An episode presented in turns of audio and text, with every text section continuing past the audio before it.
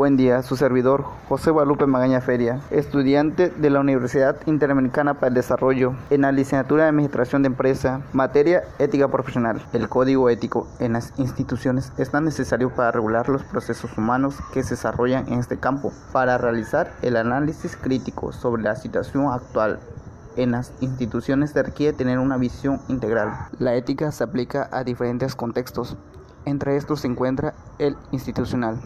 Toda empresa o organización debe estar respaldada con un código ético con el cual se rige todo su personal, además de que contribuye a su responsabilidad social. La ética empresarial permite el estudio de las virtudes personales que han de estar presentes en el mundo de los negocios. Una organización solo existe cuando hay personas capaces de comunicarse e interactuar dentro de un ambiente laboral para obtener un objetivo común. El código de ética de las instituciones y organizaciones es una guía de principios para que los miembros se conduzcan de manera honesta y con integridad. Cada institución requiere un código ético para regular las conductas internas del personal y de la empresa. Este código ético rige a todo el personal, ayuda a vislumbrar lo que es correcto de lo que no es, aparte de establecer las reglas éticas morales. Ayuda al estudio de las virtudes personales. Un código ético defiende derechos y deberes.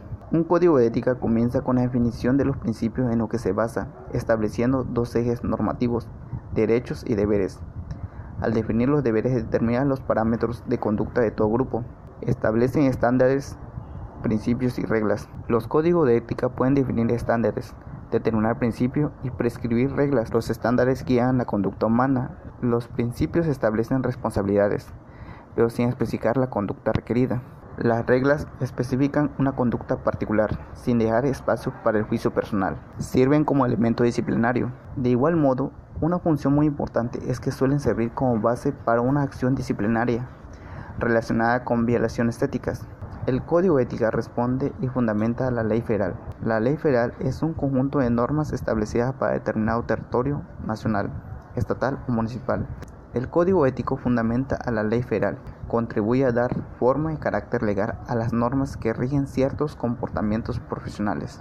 Establece las consecuencias jurídicas de romper estos códigos éticos. La ley federal es el resultado de la necesidad de imponer consecuencias jurídicas para regular las conductas que establece el código ético. La ética ayuda a entender que un modelo con compromiso social contribuye más que un modelo enfocado a recursos económicos. El modelo sustentable también logra valores monetarios, pero este no es su fin principal.